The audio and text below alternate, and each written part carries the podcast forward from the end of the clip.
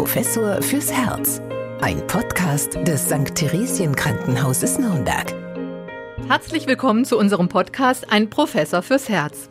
Ich bin Anja Müller und mit mir am Mikrofon ist wieder Professor Dieter Robers, Chefarzt der medizinischen Klinik am St. Theresien Krankenhaus Nürnberg und Facharzt für Kardiologie. Das heißt, er ist Spezialist für Herzerkrankungen. Ich freue mich, dass Sie wieder bei uns sind. Ja, herzlich willkommen an alle Zuhörer. Ich freue mich auch sehr, gerade weil wir heute ein extrem wichtiges Thema bewegen werden. Ja, heute wollen wir nämlich darüber sprechen, was unserem Herzen gut tut. Also sowohl in medizinischer Hinsicht, aber auch in emotionaler. Das heißt, wir wollen mal der Frage nachgehen, wie gute Gefühle, was die für unsere Herzgesundheit bewirken können. Herr Professor Ruppers, dann frage ich Sie doch gleich mal, was Sie in den vergangenen Tagen schon Gutes für Ihr Herz getan haben. Tatsächlich war ich relativ aktiv, was Ausdauersport betrifft. Also ich laufe sehr gerne und äh, fahre auch gerne Rad, also Mountainbike und Rennrad und beides habe ich irgendwie am Wochenende hinbekommen und äh, so kann ich mit gutem Gewissen die neue Woche starten. Es ist eben so, der Mensch ist eigentlich äh, fürs Laufen oder für Bewegung geboren. Ja, früher musste er den Säbelzahntiger davonlaufen oder den Mammut hinterher, damit er was zu essen hatte und äh, so sind wir angelegt und diese körperliche Aktivität, die hat ja gerade im ähm, letzten Jahrhundert und zu Beginn dieses Jahrhunderts deutlich gelitten, wenn Sie die Arbeitsplatzbeschreibungen jetzt ansehen, viele Computerarbeitsplätze, viele Arbeit in Sitzen. Bewegung also extrem wichtig. Überhaupt muss das gleich am Anfang, glaube ich, einmal sagen und vielleicht in der Folge noch mehrfach. Es ist mitnichten so, dass es schicksalshaft ist, eine Herzerkrankung zu bekommen, zu entwickeln, sondern vieles, vieles hat man als Patient oder als Mensch da ist man ja noch kein Patient, selbst auch im Griff. Man kann also sehr wohl Einfluss nehmen auf seine Herzgesundheit, indem man eben ähm, sich regelmäßig bewegt, indem man ähm, die Ernährung entsprechend anpasst, äh, auf Übergewicht aufpasst und Stressfaktoren zum Beispiel, wenn es irgendwie geht, ausschaltet. Ähm, so kann man sehr viel verhindern. Und äh, die klassischen Risikofaktoren, zum Beispiel Herzerkrankungen, sind ja bestens bekannt, aber ich werde sie trotzdem äh, nochmal nochmal wiederholen. Das ist der Bluthochdruck. Und Bluthochdruck ist ja, wie wir alle wissen, auch etwas, was man nicht notwendigerweise entwickeln muss. Ist der Diabetes, auch das hat ja viel mit Ernährung zu tun, einen Diabetes zu entwickeln. Ist das Cholesterin wieder ein Ernährungsthema, ein hohes Cholesterin. Das ist das Rauchen ja, und Rauchen ist ja eine, eine Entscheidung, die man trifft und die man vielleicht später dann sehr bereut, wenn man eben Herzkranzgefäßerkrankung oder eine Beinarterienerkrankung entwickelt. Und das ist dann die familiäre Disposition, also wenn die Eltern, Großeltern äh, schon in frühen Jahren Schlaganfall oder Herzinfarkt erlitten haben, da spricht man bei männlichen Verwandten äh, von 55 Jahren und davor, bei äh, weiblichen Verwandten von 65 Jahren und davor vor. Also wenn frühzeitig solche Ereignisse aufgetreten sind, dann ist man besonders gut beraten, wenn man eben möglichst von Anfang an ja, mit den Erwachsenwerden versucht, eben diese Risikofaktoren im Blick zu haben und sich entsprechend durch Lebensstilführung so zu verhalten, dass ähm, diese Risikofaktoren nicht entstehen und dann eben auch kein Schaden am Herzen auftritt. Also man kann äh, aktiv dagegen steuern. Unbedingt. Gehen wir nochmal die einzelnen Punkte durch nicht jeder ist jetzt so begeistert, immer nach Feierabend oder morgens früh schon die Laufschuhe zu schnüren, aber man kann ja auch Bewegung in den Alltag integrieren. Also jetzt haben wir vorhin, als wir hier ins Studio gekommen sind, den Aufzug genommen. Das war eigentlich jetzt nicht so gut. Wir hätten doch an sich besser die Treppe genommen, oder? Was sagen Sie dazu? Absolut. Jede Art von Bewegung, jede Art von Anstrengung ist ähm, gutes Training, ja, für den Kreislauf, aber eben auch für die Muskulatur. Die Muskeln werden dann besser durchblutet. Das ist insgesamt äh, extrem wichtig, dass wir wir in Bewegung bleiben. Und ich weiß nicht, ob ich damit einverstanden bin, wenn Sie sagen, es ist schwierig am Abend oder am Morgen sich noch die Laufschuhe anzuziehen. Letztlich die Empfehlungen unserer Fachgesellschaft sind die, dass wir fünf bis sieben Mal, also bleiben wir bei fünf, 30 Minuten Sport machen sollen in der Woche. Und ich weiß nicht, ob man nicht tatsächlich diese 30 Minuten in einen Tag integrieren kann. Das muss ja nicht ein Rennrad sein, sondern es reicht ja, wenn man mal forciert irgendwo um den Häuserblock geht, ja, Walking zum Beispiel, ja, oder eben doch einen, einen kleinen Ausdauersport betreibt mit Joggen, Schwimmen geht genauso, Radfahren. Also ich weiß nicht, ob diese 30 Minuten nicht tatsächlich möglich sind. Ja? Und äh, wenn Sie sich überlegen, der Tag hat 24 und dann 30 Minuten eigentlich nicht zu viel verlangt. Aber ich weiß, es ist äh, ein, großes Problem und es ist natürlich auch so, wenn man damit nicht frühzeitig beginnt, ist es im Alter immer schwieriger. Ja? Was Hänschen nicht lernt, lernt Hans nimmer mehr. Also dann in späteren Jahren zum Sport zum Beispiel zu finden, ist schwierig. Ich persönlich, wenn ich im Patientengespräch bin, ich nenne es auch nicht Sport, weil viele mhm. äh, Patienten dann doch eine gewisse Vorhaltung haben gegen Sport. Ne? Ich sage einfach Bewegung, 30 Minuten Bewegung, einmal am Tag, idealerweise jeden Tag und das verlängert ihr Leben. Das ist auch gut ausgerechnet. Da sind sie leicht im fünf bis zehn Jahresintervallen, wo sie ihr Leben verlängern und auch die Lebensqualität. Sie bleiben einfach länger fit. Die Wahrscheinlichkeit an einer Demenzerkrankung zu erkranken ist eben geringer, wenn sie regelmäßig Sport treiben. Aber innerhalb dieser 30 Minuten, da muss die Herzfrequenz auch schon mal deutlich nach oben gehen, oder? Ja gut, es gibt äh, natürlich hier Definitionen, was Belastungsgrenzen betrifft, submaximale Belastung. Ich weiß nicht, ob ich mich da so weit dran festhalten würde. Es sollte anstrengend sein. So würde ich das mal formulieren. Einfach im Sinne einer Bewegung. Es sollte jetzt nicht der normale Schritt sein, wie man durch die Stadt geht beim Einkaufen, sondern man sollte ein bisschen beschleunigten Puls schon haben, ein bisschen mehr atmen müssen. Das wäre für mich jetzt der erste Schritt in diese Bewegung. Und wenn man dann natürlich Sport treibt, dann ist es äh, sicherlich sinnvoll, wenn man hier und da auch seinen Puls mal bestimmt. Ja, und dann ist es eben ein Maßstab, ist, wenn Sie das äh, Lebensalter haben und dann 200 nehmen, das Lebensalter abziehen und dann ungefähr noch mit 0,7 multiplizieren, dann haben Sie so eine Belastungsgrenze, was die Herzfrequenz betrifft, wo man sehr gut trainieren kann, wo es auch einen Effekt hat. Also das wären dann zum Beispiel bei einem 60-jährigen 140 mal 0,7, dann ist er vielleicht so bei 115 äh, Schlägen in der Minute. Das wäre etwas 115 bis 120 Minuten, wo man dann eben ganz gut trainiert und sicherlich auch einen nachweisbaren Effekt hat auf äh, Kreislauffaktoren.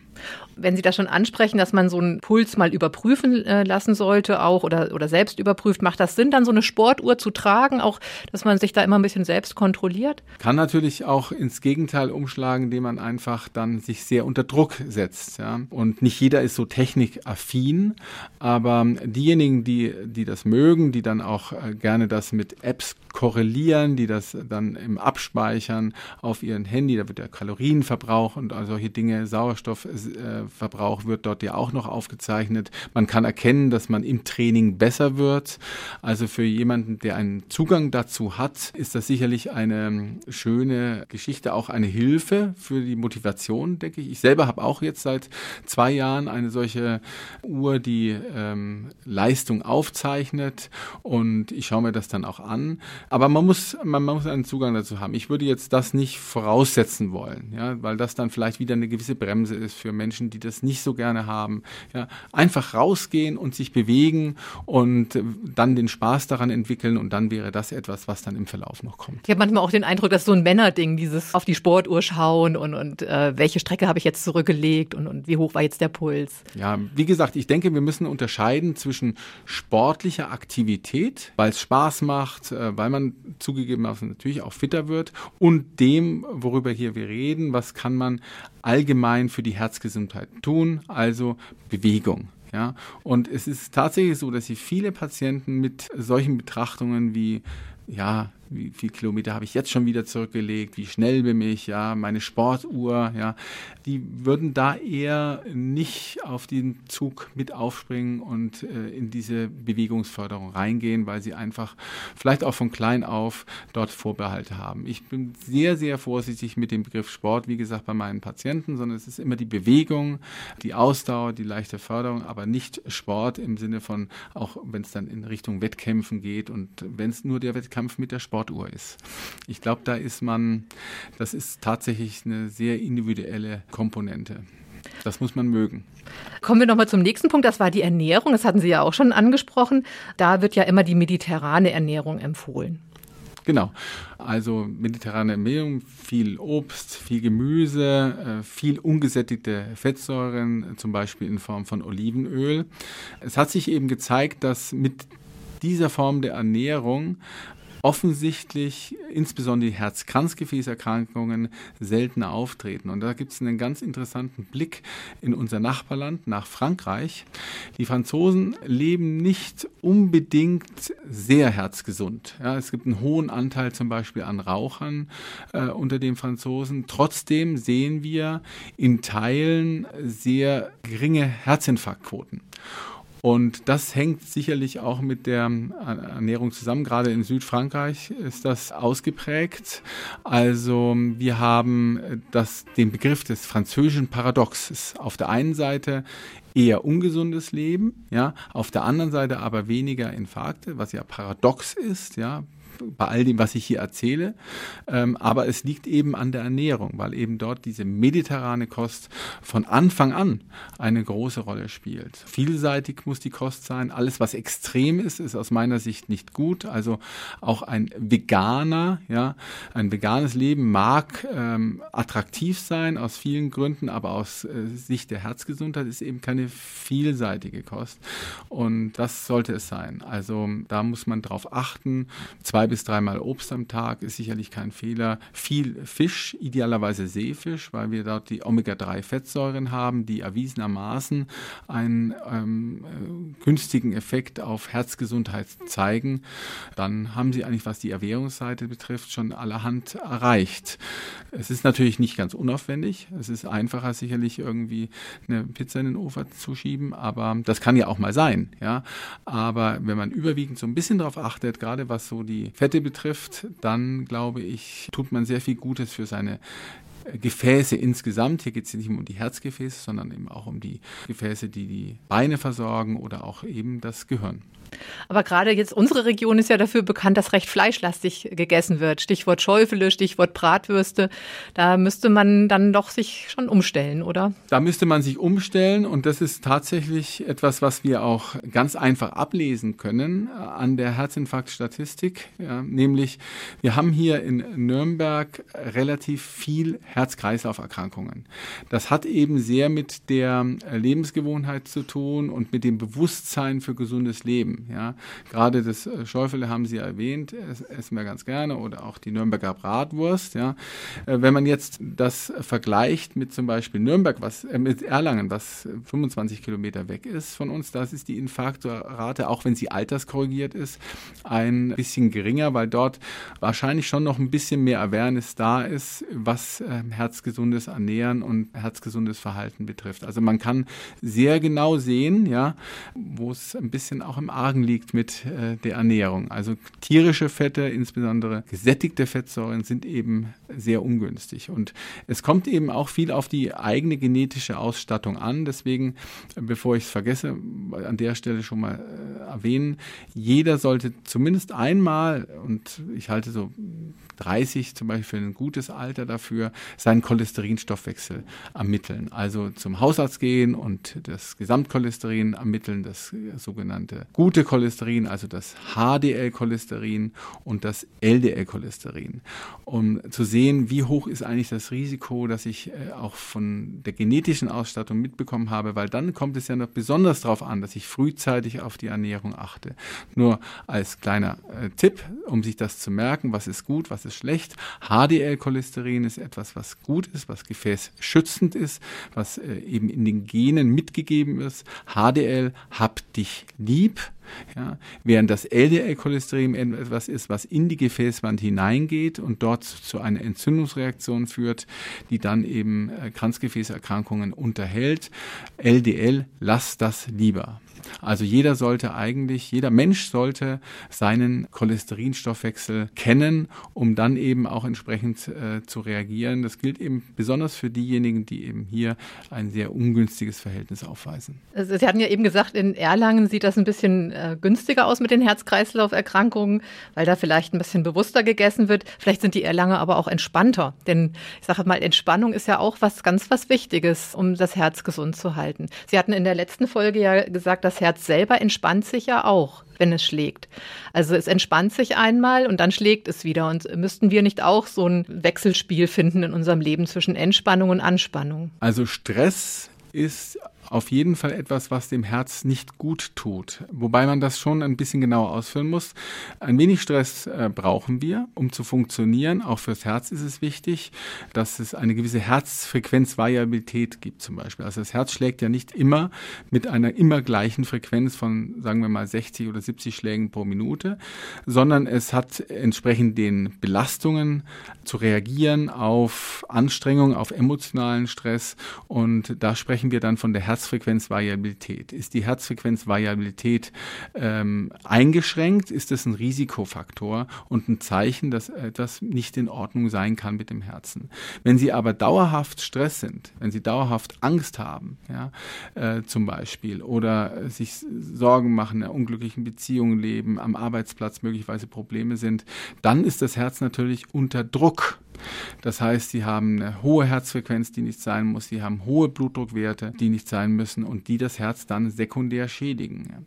Und da gibt es eben auch eben Dinge, die man beachten muss. Zum Beispiel extrem wichtig ist, dass man eine gewisse Schlafhygiene einhält. Schlafhygiene hört sich jetzt sehr technisch an, aber es ist einfach so, ausreichend Schlaf, mindestens sieben Stunden am Tag und idealerweise sollte man eben dann auch vor Mitternacht ins äh, Bett gehen und schlafen, damit man ein bisschen träumt, weil Träumen Träume ähm, sind gut und wichtig für den Organismus. Wenn Sie zu wenig schlafen, wenn Sie lange aufbleiben, dann steigt der Insulinspiegel, dann kommt es wieder zu Blutzuckerproblemen, es kommt zu Übergewicht. Also auch das macht viel aus. Also wenn Sie jetzt sehr viel Stress haben, deswegen schlecht schlafen, schädigen Sie das Herz. Also da gibt es ähm, multiple Aspekte, da können wir ganze Folgen über äh, Stress und Herz äh, sprechen sprechen.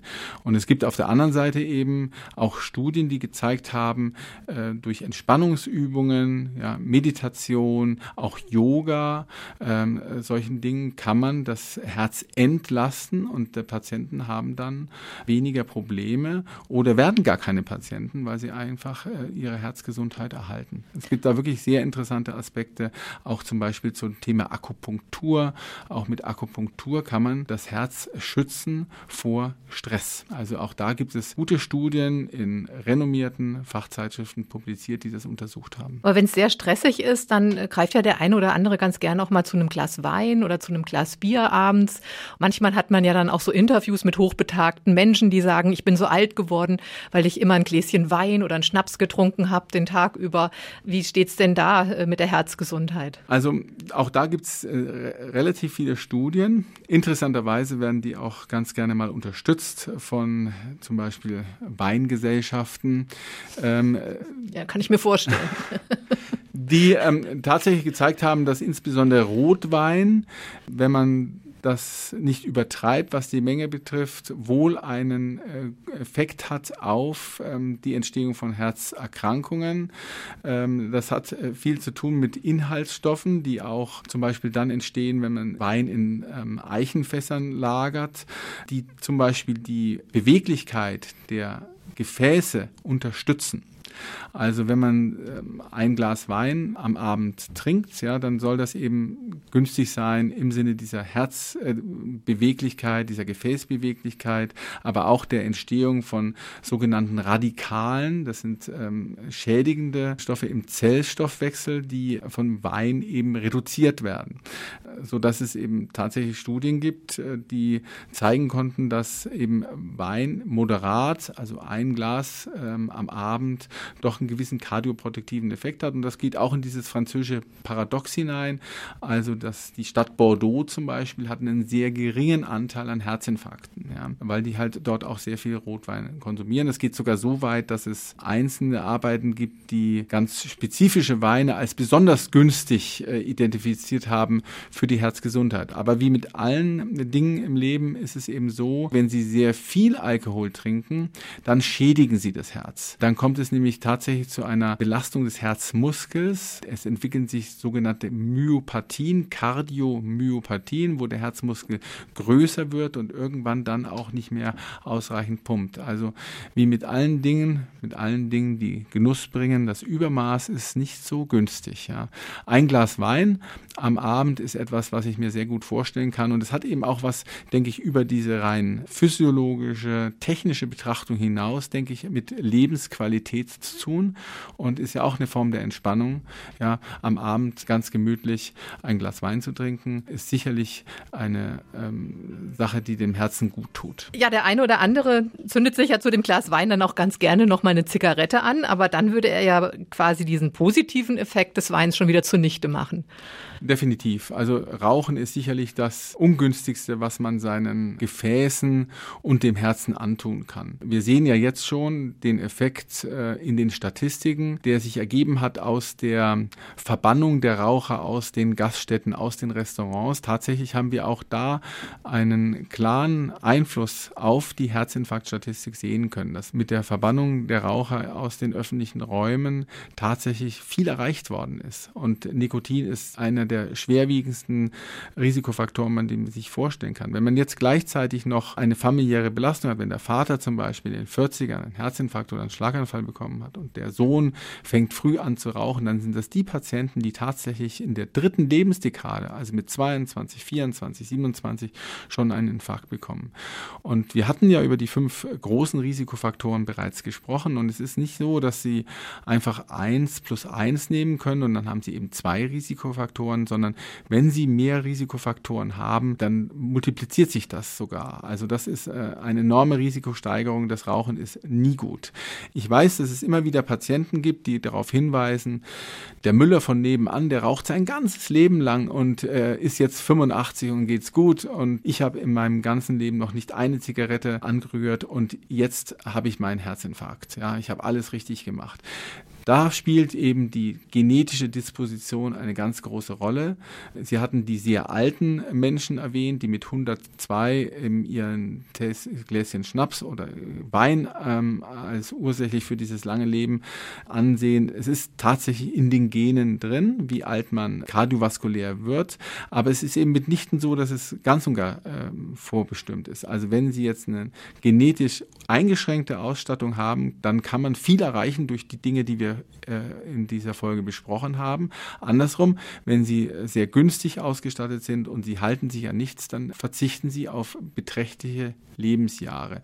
Gerade in den letzten fünf Jahren gibt es dazu sehr große Studien, wo man ganze genetische Profile, inzwischen sind über 150 äh, Stellen in unserer DNA identifiziert, die Risikofaktoren sind für Herz- und Kreislauferkrankungen, also sehr genau und man hat dann das adjustiert mit Lebensweise und hat eben eben gesehen, dass es einen Einfluss hat, wie ich mich in meinem Leben verhalte. Und ich sage den Patienten immer, die dann frustriert sind, weil sie jetzt ein Ereignis haben, obwohl sie alles richtig gemacht haben, sage ich dann immer, nun, wenn sie das nicht gemacht hätten, dann hätten sie dieses Ereignis viel, viel früher bekommen. Sie haben also alles richtig gemacht. Aber die äh, genetische Ausstattung ist sicherlich etwas, was ähm, zunehmend eine Rolle spielen wird, auch in der ähm, Prävention kardiovaskulärer Erkrankungen.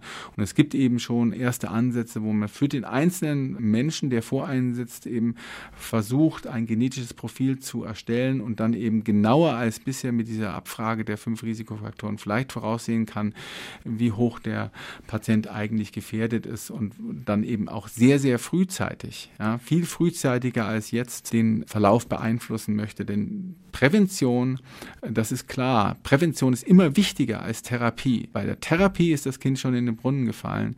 Wir wollen ja, dass unsere Patienten oder unsere Mitmenschen überhaupt eine Herz-Kranzgefäßerkrankung oder eine Herzerkrankung insgesamt nicht entwickeln. Ich möchte noch mal einen letzten Punkt ansprechen. Und zwar, als ich mich jetzt in das Thema eingelesen habe, da gibt es so eine schöne Studie aus der Universität Harvard. Die haben 75 Jahre lang Studenten begleitet äh, und immer wieder medizinisch überprüft, wie gut es denen gut geht. Und dann zum Schluss kam raus, dass eigentlich die Männer, die in sehr glücklichen Beziehungen gelebt haben, dass denen es gesundheitlich besonders gut ging und auch keine Herz-Kreislauf-Erkrankungen vorlagen. Kann man auch sagen, dass also gute Beziehungen, ein gutes Umfeld, ein stabiles Umfeld, dass das auch sehr dazu beiträgt, dass das Herz gesund bleibt? Definitiv. Also das geht ja so ein bisschen in die Richtung, die wir schon besprochen haben mit dem Stress. Ja, eine unglückliche Beziehung ist ja ein, größerer Stress, kaum einen größeren Stress, den ich mir vorstellen kann. Ja, und man weiß auch zum Beispiel, das ist sehr sehr gut belegt durch viele viele Studien. Depression zum Beispiel. Depression ist ein, ein, ein eklatanter Risikofaktor für die Entwicklung von Herz-Kreislauf-Erkrankungen. Und das spielt ja da rein. Wenn ich mich wohlfühle, wenn ich in einer guten Beziehung lebe, die Studie, die Sie erwähnt haben, die hat ja auch zum Beispiel das Verhältnis der Studienteilnehmer zu äh, Müttern und Vätern untersucht und gesehen, ob dort, ähm, wo das Verhältnis enger war, ob ein schlechtes Verhältnis, ein gutes Verhältnis, es auch tatsächlich einen Einfluss hat auf die Entstehung von Erkrankungen dann im späteren Leben. Und das belegt es eigentlich nur. Wenn Sie in einer wohlfühlenden Umgebung lohnen, idealerweise in einer Familie, wo, wo einfach alles passt, ja, dann haben Sie einfach auch weniger Herz-Kreislauf-Erkrankungen. Interessante Studie, die Sie da haben, denn da braucht man einen langen Atem, über 75 Jahre Patienten zu verfolgen. Einer ja, der enorm. Teilnehmer war auch John F. Kennedy übrigens, ja, Aha. Ähm, Aha. in dieser Studie.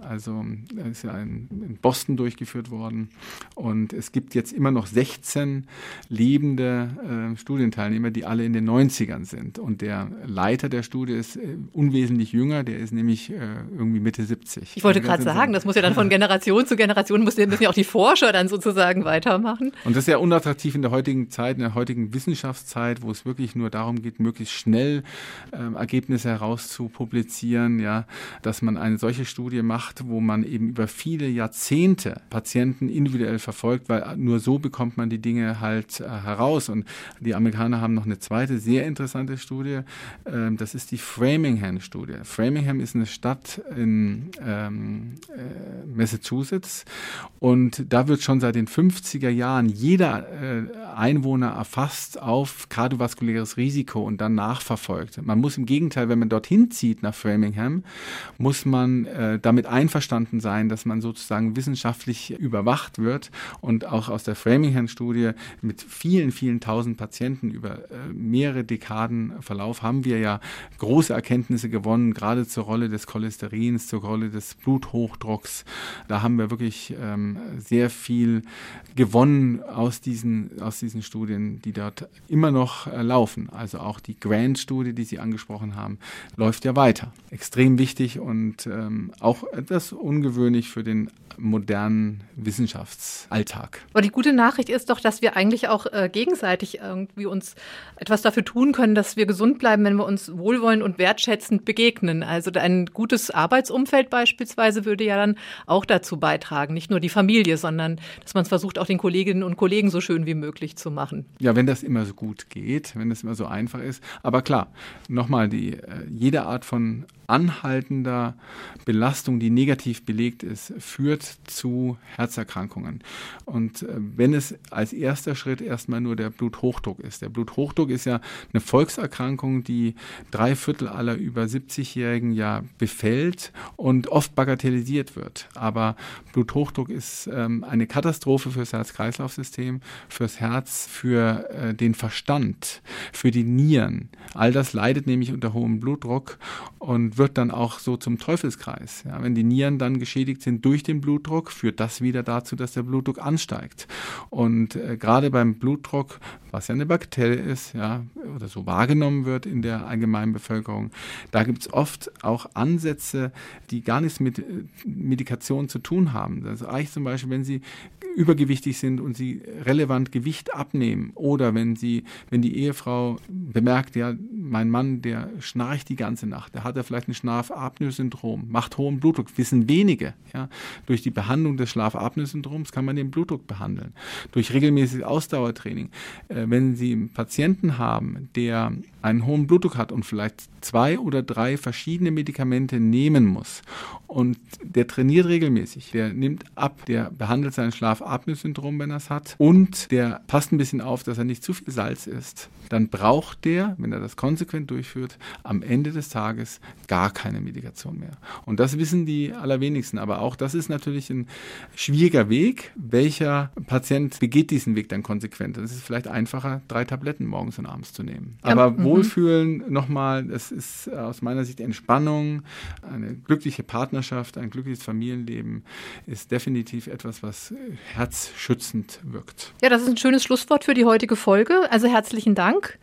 In der nächsten Folge behandeln wir nochmal das Thema, was Sie jetzt auch schon gerade angesprochen haben, nämlich wie merke ich, dass mein Herz eigentlich krank ist. Bis dahin wünschen wir Ihnen alles Gute, wie immer, von Herzen. Bleiben Sie gesund, auch von mir die besten Wünsche. Ein Professor fürs Herz. Ein Podcast des St. Theresien Krankenhauses Nürnberg.